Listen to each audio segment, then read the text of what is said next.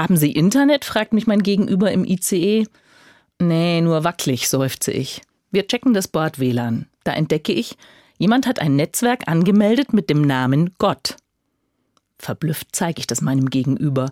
Wir schmunzeln und schauen uns neugierig um. Wer von den Reisenden könnte sein Netzwerk Gott genannt haben? Wer ist so kühn oder so kreativ? Meine Gedanken kreisen weiter. Was, wenn Gott wirklich an Bord wäre? Wäre es der ältere Herr, der sein Bier genießt? Die junge Mutter, die ihr weinendes Baby wiegt? Oder vielleicht sogar jemand vom Personal? Dabei fällt mir eine Geschichte ein von einem alten Kloster, das in großen Schwierigkeiten war. Es hatte kaum Nachwuchs, kaum Gläubige, leere Kassen. Da fragt der Abt einen alten Einsiedler in der Nähe um Rat.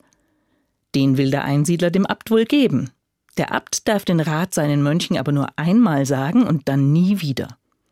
Dieser Rat des Einsiedlers lautet Der Messias ist unter euch. Zu Hause erzählt der Abt seinen Mönchen Der Einsiedler hat gesagt, der Messias ist unter euch. Die Mönche sind bestürzt. Was soll das bedeuten? Wer von ihnen könnte der Messias sein? Alle sind verwirrt, aber keiner erwähnt den Rat jemals wieder. Mit der Zeit gehen die Mönche anders miteinander um, warmherzig, aufrichtig, mit einer ganz eigenen Ehrfurcht.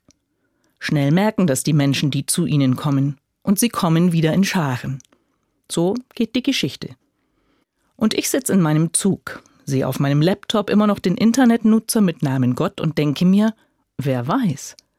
Unterhalte mich nett mit meinem Gegenüber, gebe der Bedienung im Bordbistro ein bisschen mehr Trinkgeld und steige beschwingt in Frankfurt aus. Vielleicht bin ich heute ja wirklich mit Gott Zug gefahren.